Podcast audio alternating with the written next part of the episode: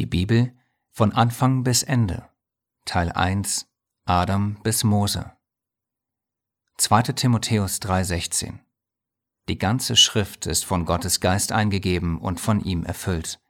Sie lehrt uns die Wahrheit zu erkennen, überführt uns von Sünde, bringt uns auf den richtigen Weg und erzieht uns so zu leben, wie es Gott gefällt. Wie man unschwer durch den Titel und den Vers erkennen kann, geht es in dieser Serie um die Ganzheit der Heiligen Schrift. Genauer noch, um die Erzählung in der Bibel, die von Anfang bis Ende eine einzige fortlaufende Geschichte wiedergibt, durch die sich unser Schöpfer als der offenbart, der er ist, treu und unveränderlich. Daher war ein alternativer Titel für diese Serie auch Ein Buch, eine Geschichte, ein unveränderlicher Gott. Um diese Geschichte von unserem Schöpfer und seiner Schöpfung besser zu verstehen, werden wir das große Ganze der Bibel in Teile gliedern. Im ersten Teil werden wir uns die Geschehnisse in den fünf Büchern Mose ansehen, beginnend bei der Schöpfung und endend kurz vor dem Einzug ins verheißene Land. Dann, im zweiten Teil, werden wir auf diese Geschehnisse rückblickend völlig interpretationsfrei grundsätzliche biblische Wahrheiten festhalten. Diese grundsätzlichen Wahrheiten die man auch göttliche Prinzipien nennen könnte, werden uns dann im Laufe der Geschichte immer wieder begegnen und uns so klar machen, dass sie für nahezu jede Betrachtung biblischer Fragen enorm hilfreich sein können. Auch werden sie uns bei zahlreichen kontroversen Themen sehr einfach und deutlich Klarheit verschaffen, indem wir sie im Gesamtzusammenhang der ganzen Bibel verstehen und anwenden. Ab dem dritten Teil werden wir uns die restliche Geschichte der Bibel ansehen, beginnend beim Einzug über die anschließende Teilung und Zerstreuung Israels bis hin zum Wirken Jesu und durch biblische Prophezeiung und aktuelle Ereignisse auch ein wenig darüber hinaus. In späteren Teilen werden wir einen ganz besonders wichtigen Punkt für unser aller Leben durchleuchten und dabei sehen, wie dieser auch mit der bevorstehenden Drangsal zu tun hat. Des Weiteren werden wir einen Rückblick auf alle genannten Punkte werfen und dabei herausarbeiten, wie praktisch anwendbar sie für unser Glaubensleben sind. Ob dann noch weitere Teile, wie zum Beispiel zu ganz konkreten biblischen Prophezeiungen folgen werden, wissen wir zum aktuellen Zeitpunkt nicht. Wichtig bei all den verschiedenen Teilen wird es sein, dass wir, wie zuvor erwähnt, die eine von Anfang bis Ende durchgehende Geschichte der Heiligen Schrift verstehen. Tun wir das, dann werden wir sehr, sehr viele biblische Themen, die heute teilweise sehr kontrovers diskutiert werden, viel besser einordnen und prüfen können. Warum? Weil wir dann nicht mehr die eine christliche Glaubensrichtung mit der anderen vergleichen, so auf die Art, dein Glaube basiert auf diesen Versen, meiner aber auf jenen, sondern wir werden alle Themen im Gesamtzusammenhang des großen Ganzen sehen und verstehen, und zwar angefangen im Garten und endend bei der Offenbarung. Dazu jetzt eine kurze Einleitung, ehe es mit dem eigentlichen Teil der Geschichte Gottes mit uns Menschen weitergeht. Wie zuvor erwähnt, ist die Bibel eine von Anfang bis Ende in sich geschlossene Geschichte Gottes mit uns Menschen. Auch wenn diese Geschichte aktuell nach einem Desaster aussieht und auch schon zu Beginn im Garten direkt mit einem Desaster begonnen hat, wissen wir alle, dass sie am Ende unserem Gott sei es gedankt, ein Happy End haben wird. Dieses freudige Ende wird, auch das wissen wir alle, vor allem dadurch erreicht werden, dass unser treuer, allmächtiger und unveränderlicher Gott seine Schöpfung durch seinen kostbaren Sohn Jesus wieder in den vollkommenen Zustand versetzen wird, der zu Beginn da war, als Gott mitten unter seinen Geschöpfen wandelte. Den Beleg hierfür lesen wir ganz am Anfang und ganz am Ende der Heiligen Schrift. 1. Mose 1.31 und 3.8 Gott sah alles, was er gemacht hatte, und siehe, es war sehr gut. Und sie hörten die Stimme Gottes des Höchsten, der im Garten wandelte. Und ganz am Ende Offenbarung 21, 1 bis 3. Und ich sah einen neuen Himmel und eine neue Erde, und das neue Jerusalem von Gott aus dem Himmel herabsteigen, und ich hörte eine laute Stimme aus dem Thron sagen, siehe, die Hütte Gottes bei den Menschen. Und er wird bei ihnen wohnen, und sie werden sein Volk sein, und Gott selbst wird bei ihnen sein, ihr Gott. Bevor aber unser himmlischer Vater durch seinen Sohn dieses ursprüngliche Ziel seiner Schöpfung, Gott mitten unter uns, wiederherstellen kann, müssen wir als Menschheit noch unsere Lektion lernen.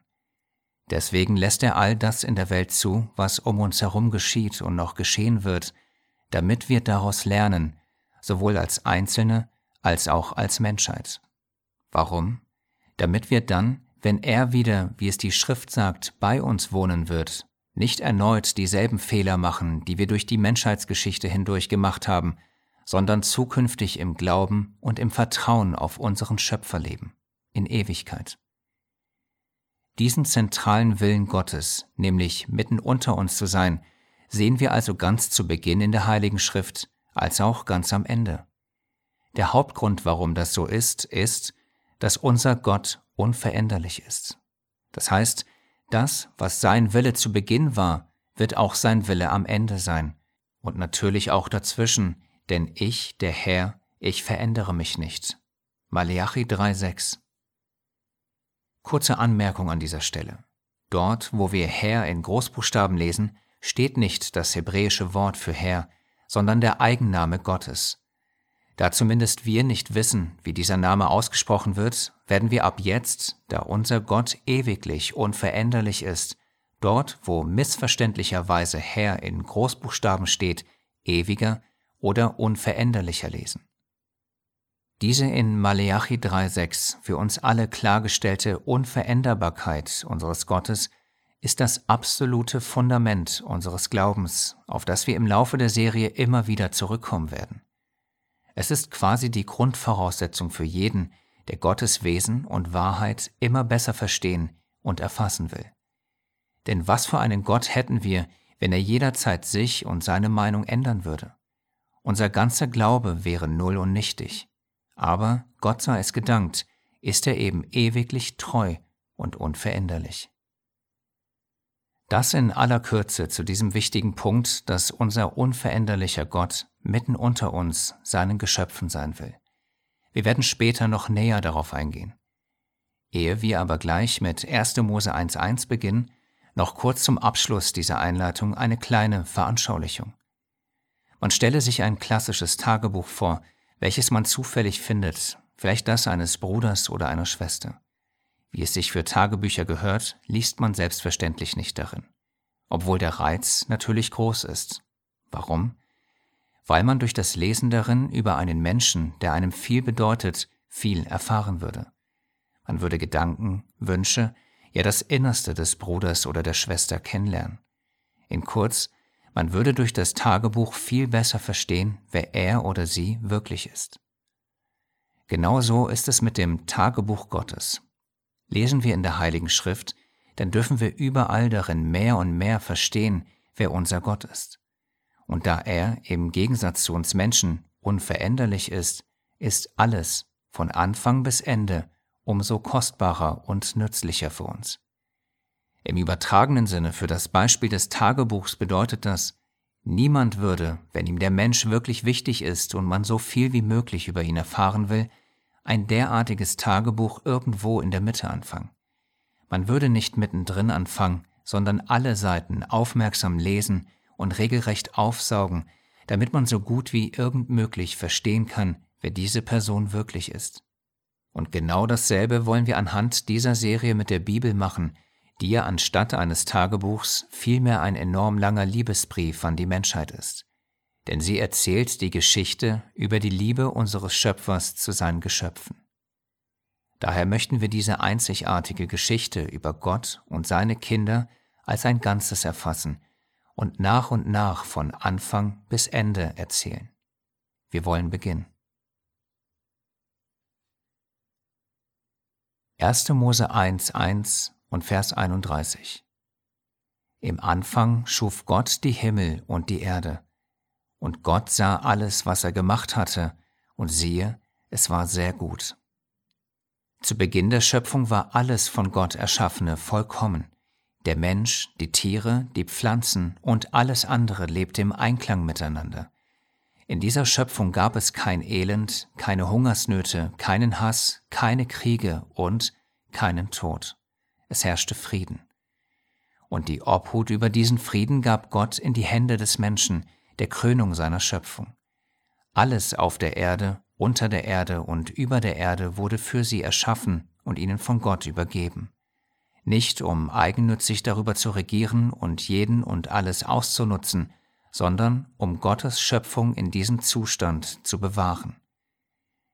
1. Mose 2,15 Und Gott der Ewige nahm den Menschen und setzte ihn in den Garten Eden, damit er ihn bebaue und bewahre.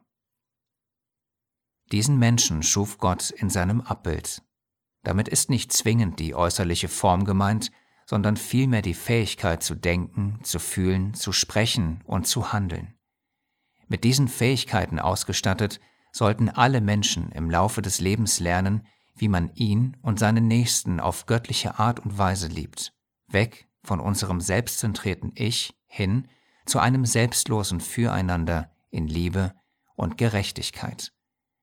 So wie sich eine Familie vergrößert und so das Familienleben in Gemeinschaft und Liebe lernt, so sollte es auch mit den Menschen sein, die sich vermehren und in Gemeinschaft mit ihrem Schöpfer leben. Und diese gottgewollte Gemeinschaft war damals eine ganz direkte, vertraute, denn zu jener Zeit wandelte er noch mitten unter ihnen. 1. Mose 3,8 Und sie hörten die Stimme Gottes, der im Garten wandelte. Auch wenn dieser Gedanke, dass Gott mitten unter seinen Geschöpfen wandelte, vielleicht für den einen oder anderen herausfordernd sein mag, ist es das, was wir hier ganz klar lesen können und ja auch schon zuvor in der Einleitung für das Ziel der Schöpfung in der Offenbarung lesen konnten.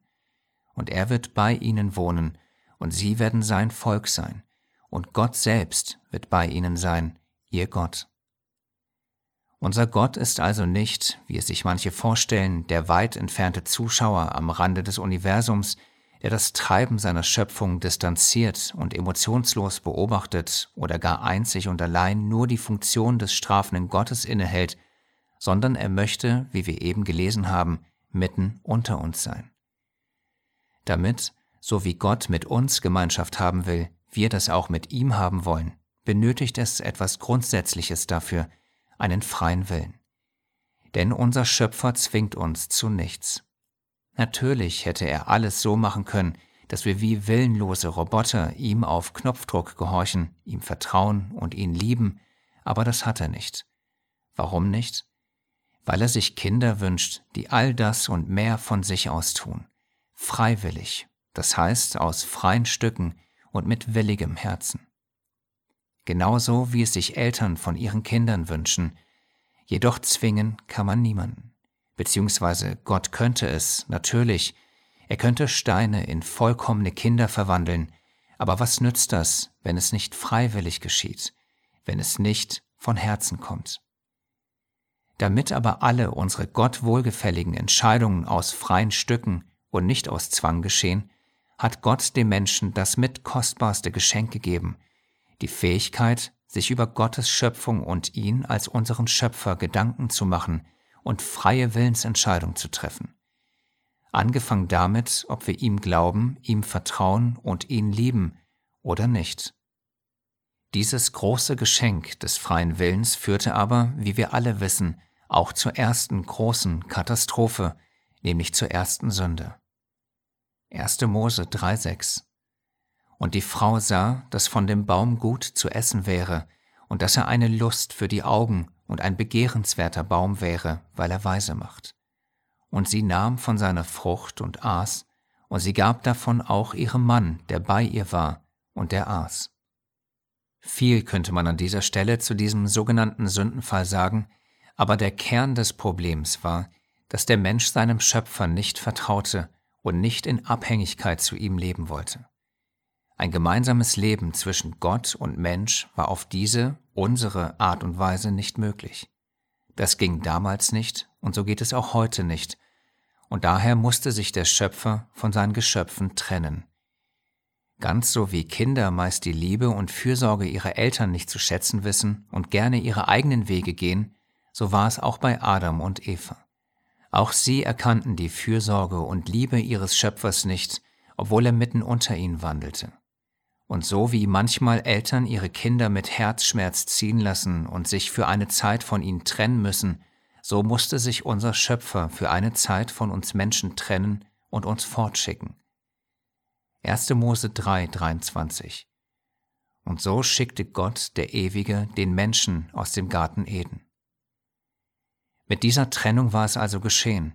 Das ursprüngliche Ziel der Schöpfung, Gott mitten unter uns, konnte nicht mehr aufrechterhalten werden. Unser heiliger Gott konnte nicht in einem Umfeld von Sünde und Tod mit seinen Geschöpfen leben, es musste leider eine Trennung geben.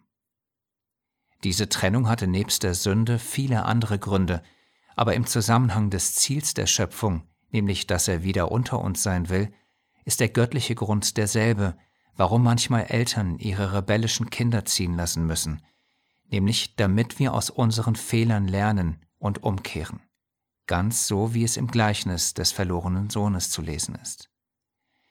Denn meist verstehen wir als Kinder erst rückwirkend, dass alles, was die Eltern damals getan haben, sie aus Liebe und Fürsorge getan haben, so auch hier unser Gott mit uns. Trotz der Tatsache, dass diese Trennung sein musste, wollte sie unser himmlischer Vater natürlich nicht. Aber sie war eben nötig, denn man stelle sich nur mal kurz vor, was für eine Katastrophe es gewesen wäre, wenn der Mensch in seiner gefallenen Natur auch noch vom Baum des Lebens gegessen und für ewig in diesem gefallenen Zustand gelebt hätte, quasi für ewig gefangen in Sünde und somit im Tod, aber eben ohne sterben zu können, ein Albtraum. Dennoch, trotz dieser Trennung, die sein musste, ändert das alles nichts am ursprünglichen Willen Gottes und dem eigentlichen Grund seiner Schöpfung. Unser unveränderlicher Vater will weiterhin mitten unter seinen Kindern sein. Nur jetzt muss ein Rettungs- und Wiederherstellungsplan für seine Schöpfung anlaufen, der diese Trennung zwischen ihm und seinen Geschöpfen wieder rückgängig macht. Man könnte vereinfacht sagen, unser Wille brachte uns weg und sein Wille wird uns wieder zurückbringen, zurück zu der Gemeinschaft mit ihm. Wie? Wir alle wissen es, auch wenn wir dadurch kurz in der Geschichte vorgreifen müssen. Unser Schöpfer wird die Gemeinschaft mit sich selbst wieder ermöglichen, indem unter den Nachfahren der Frau irgendwann ein ganz besonderer Nachfahre zur Welt kommen wird. Dieser wird der Schlange den Kopf zertreten und so für uns den Weg zurück zum Vater ermöglichen. Diesen Rettungs- und Wiederherstellungsplan in und durch seinen Sohn hatte der Allmächtige schon vor, bevor er die Welt erschaffen hatte. Natürlich, denn er ist allwissend. Er wusste von Anfang an, wohin das alles mit unserem freien Willen, der ja zwingend nötig ist, führen würde. Daher hat er schon vor Grundlegung der Welt seine ganze Schöpfung auf seinen kostbaren Sohn hin ausgerichtet. Er ist sozusagen die Lösung für das Ziel der Schöpfung Gottes. Aber ehe wir in der Geschichte soweit sind, muss noch einiges geschehen, allen voran, dass die Menschen erst einmal erfahren müssen, wer ihr Schöpfer eigentlich ist. Denn sie kennen ihn ja noch gar nicht. Sie wissen nicht, wie er ist, was für ihn gerecht ist, wie er Liebe definiert, was für ihn gut und böse ist und so weiter. Alle diese Dinge weiß der Mensch noch nicht. Damit sich das aber ändert, wird sich der Allmächtige im Laufe der Geschichte immer mehr Menschen offenbaren, durch die er uns seine Wahrhaftigkeit, Treue und Liebe zum Ausdruck bringen wird. Sie wird er unter anderem auch dafür nutzen, dass seine Schöpfung wieder zurück in ihren ursprünglichen Zustand versetzt wird, so dass er wieder mitten unter uns sein kann. Der erste Nennenswerte bei diesem Offenbarungs- und Wiederherstellungsprozess ist Noah. Noah war ein untadeliger Familienvater und stand für die Wege Gottes ein. Die Heilige Schrift sagt über ihn in 1. Mose 6,9 Noah wandelte mit Gott. Daher suchte sich unser Schöpfer ihn aus und gab ihm den Auftrag, die Gerechtigkeit Gottes anderen zu verkünden und zur Umkehr aufzurufen. Jedoch wollte niemand auf ihn hören. Die Heilige Schrift verrät uns auch den Grund hierfür. 1. Mose 6,5 Gott sah, dass auf der Erde die Schlechtigkeit des Menschen zunahm und dass alles Sinnen und Trachten seines Herzens allezeit böse war. In anderen Worten, nach den Ereignissen im Garten versank die Welt im Chaos. Die Erde war voller Bosheit, Mord und Totschlag, Vielgötterei, Unzucht und vieles mehr. All das kam aus der gefallenen Natur des Menschen. es kam aus seinem Herzen. Denn das Sinnen des menschlichen Herzens ist böse von seiner Jugend an. 1. Mose 8, 21. Ein wichtiger und oft übersehener Punkt in diesem Zusammenhang ist, was, im Gegensatz zum Herzen des Menschen, zu jenem Zeitpunkt im Herzen unseres himmlischen Vaters vor sich ging. Denn oft ist es, wie eingangs erwähnt, so, dass sich Menschen Gott weit entfernt am Rande des Universums vorstellen, aber keineswegs als einen Gott, der Gefühle oder gar, wie es hier der Fall ist, Herzschmerz haben könnte. 1. Mose 6,6 Den Ewigen bekümmerte es, den Menschen erschaffen zu haben, und es schmerzte ihn in sein Herz hinein. Viel könnte man zu diesem Punkt sagen, aber vielleicht in einem anderen Video mehr dazu. Hier an dieser Stelle können wir festhalten, dass unser Schöpfer uns durch die Sintflut ein eindringlich warnendes Beispiel gegeben hat, quasi eine Nachricht an die gesamte Menschheit, die, in den Generationen, die ab diesem Zeitpunkt bis heute noch kommen werden, daran denken soll, was damals geschah bzw. geschehen musste, ein Gericht Gottes, das zeigen soll, dass alles seine Grenzen hat. Überschreiten wir ein gewisses Maß, kann der Allmächtige nicht mehr tatenlos zusehen. Er muss einschreiten. Ansonsten zerstören wir alles um uns herum und am Ende auch uns selbst. Ein warnendes Beispiel, das vor allem in unserer heutigen Zeit wichtiger denn je sein sollte. Aber, wie wir leider wissen, sind wir Menschen teilweise unbelehrbar.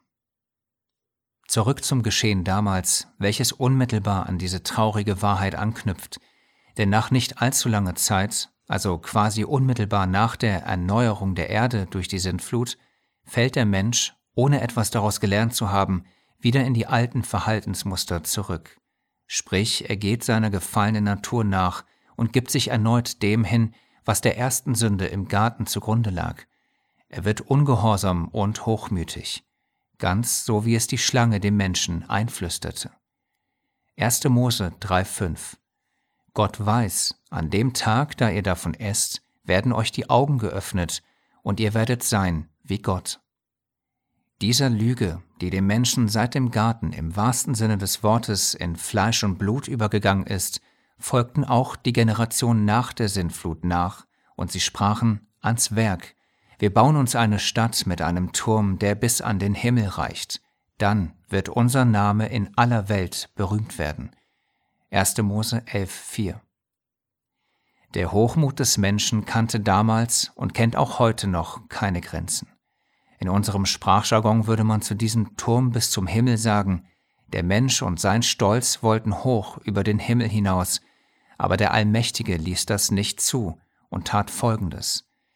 Er verwirrte dort die Sprache der Menschen und zerstreute sie von dort über die ganze Erde. 1. Mose 11, 9. Die Strafe, besser das gerechte Gericht Gottes, war also die Verwirrung und Zerstreuung.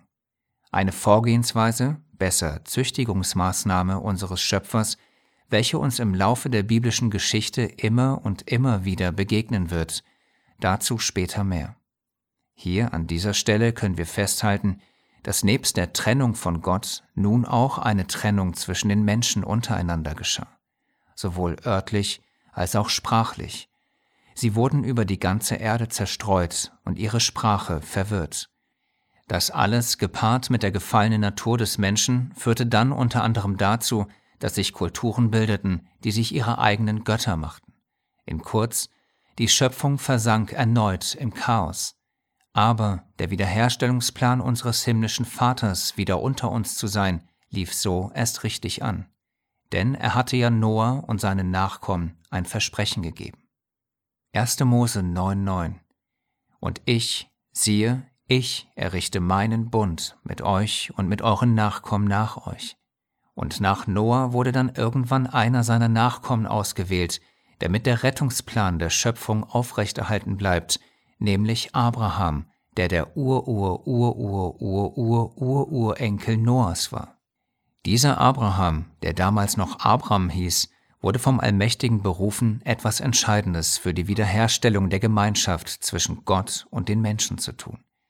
Ob aber Abraham der Richtige für diese Aufgabe war, musste erst noch geprüft werden. Wir alle kennen diese Prüfung. Er sollte aus Gehorsam zu Gott seinen eigenen Sohn opfern. Obwohl der Allmächtige das nie zugelassen hätte, verlangte er es dennoch von ihm, als einen Schritt des Gehorsams und Vertrauens. Zwei unabdingbare Bedingungen für die Wiederherstellung der Gemeinschaft mit Gott.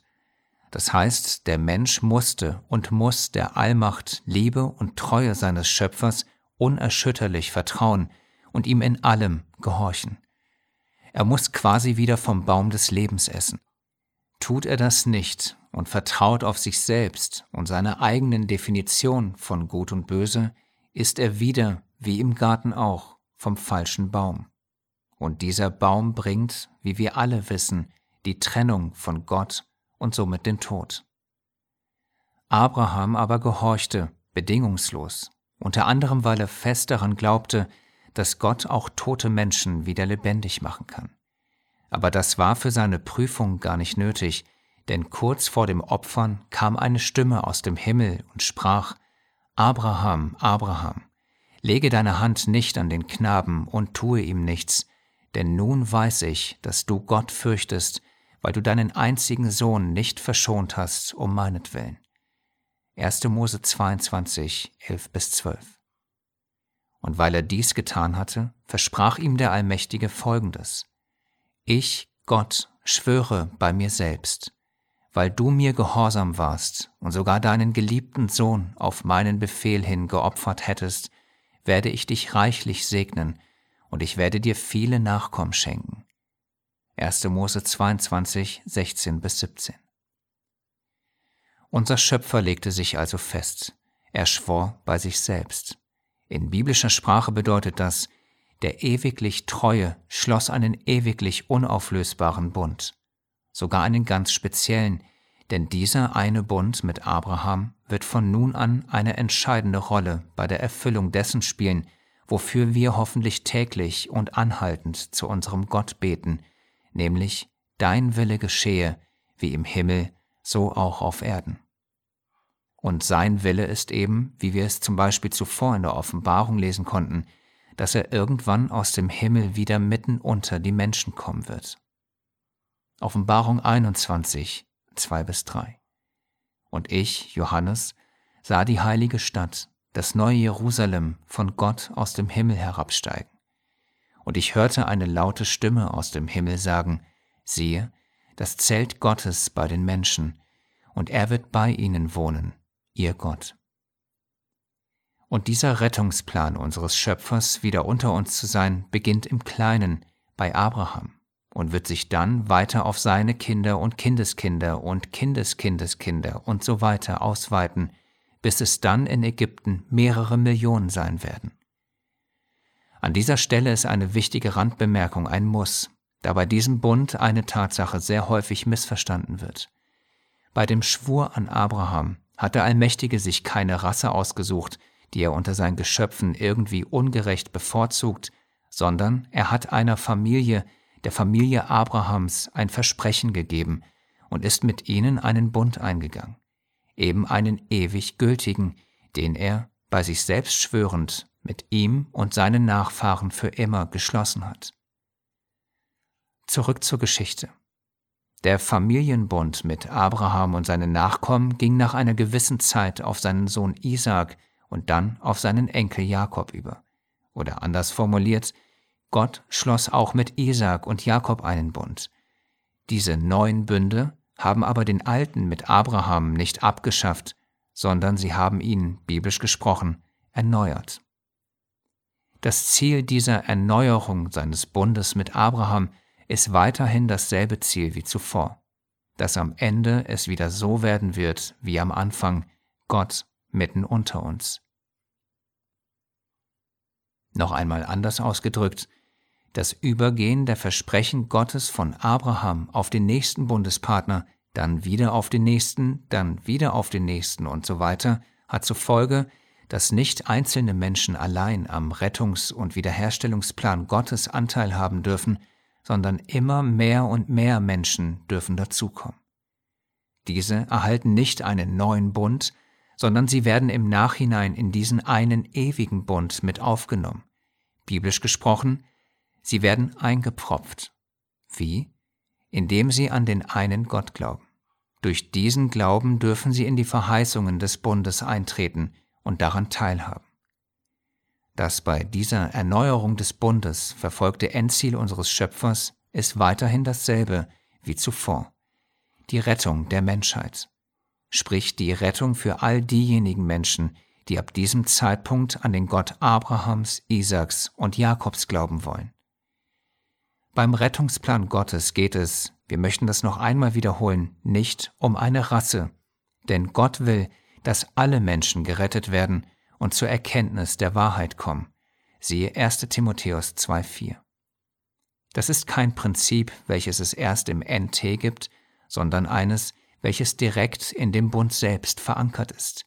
In der Erneuerung des Bundes mit Jakob lesen wir 1. Mose 28,14 Und deine Nachkommen sollen wie der Staub der Erde werden, und in dir und in deinen Nachkommen sollen gesegnet werden alle Geschlechter der Erde. Man kann durch diese Bundesschlüsse schnell und einfach erkennen, dass unser Gott eines immer und immer wieder tut. Er verspricht Menschen etwas und bestärkt sie darin, dass er seine Versprechen in seiner göttlichen Treue auf jeden Fall einhalten wird, für immer und ewig. Hierfür beginnt er immer im Kleinen, zuerst einzelne Menschen, dann Familien, dann ein ganzes Volk, um dann am Ende, wie er es im zuvor gelesenen Vers selbst verspricht, alle Geschlechter der Erde zu segnen, sofern sie, wie die Bundesfamilie selbst auch, an Gott glauben, ihn lieben und ihm gehorchen. Wie geht es mit diesem Bund weiter? Bereits nach zwei Generationen war Abrahams Familie nun durch die zwölf Söhne Jakobs schon eine Großfamilie geworden, die durch diverse Umstände in Ägypten landete. Dort blieben sie circa 400 Jahre, anfangs noch als Willkommene des Pharaos, in den späteren Generationen als Sklaven. Zu jenem Zeitpunkt war das Bundesvolk Gottes, das aus den zwölf Familienstämmen Jakobs bestand, einige Millionen groß. Das muss man sich einmal kurz vorstellen. Eine einzige Familie, die quasi den Nachnamen Israel trägt und aus mehreren Millionen Geschwistern besteht. Aber was nützt das alles, wenn man dabei in Unterdrückung und in der Sklaverei einer Weltmacht lebt? Nicht viel, außer dass es das Volk dazu bewegte, sich ihrer wahren Heimat und Bestimmung bewusst zu werden, die sie in dem Wohlstand Ägyptens total vergessen hatten. Dann aber durch Bedrängnis wachten sie auf und schrien um Befreiung und Errettung. 2. Mose 2, 23 und 3, 7 Die Kinder Israels seufzten und schrien über ihre Knechtschaft, und ihr Schreien kam vor Gott. Und der Unveränderliche sprach, ich habe das Elend meines Volkes in Ägypten sehr wohl gesehen, und ich habe ihr Geschrei gehört über die, welche sie antreiben, ja, ich kenne ihre Schmerzen. Was nach dieser Gebetserhörung geschah, wissen wir alle. Unser Gott erbarmte sich ihrer, vollbrachte mächtige Wundertaten, übte Gericht an der Weltmacht, die seine Kinder unterdrückt hatte, offenbarte sich auf diese Weise allen Gläubigen und Ungläubigen, und führte am Ende sein Volk heraus in das Land, welches er Abraham und seiner Familie versprochen hatte. Aber ehe sie ins Land kam, erwartete sie noch ein Weg, ein Weg von elf Tagesreisen, welcher am Ende 40 Jahre dauerte. Warum? Das werden wir ab dem dritten Teil sehen. Zum Abschluss schon einmal ein Vers dazu aus 5. Mose 8, 2. Und du sollst an den ganzen Weg gedenken, durch den der Ewige, dein Gott, dich geführt hat, diese 40 Jahre lang in der Wüste, um dich zu demütigen, um dich zu prüfen, damit offenbar würde, was in deinem Herzen ist, ob du seine Gebote halten würdest oder nicht.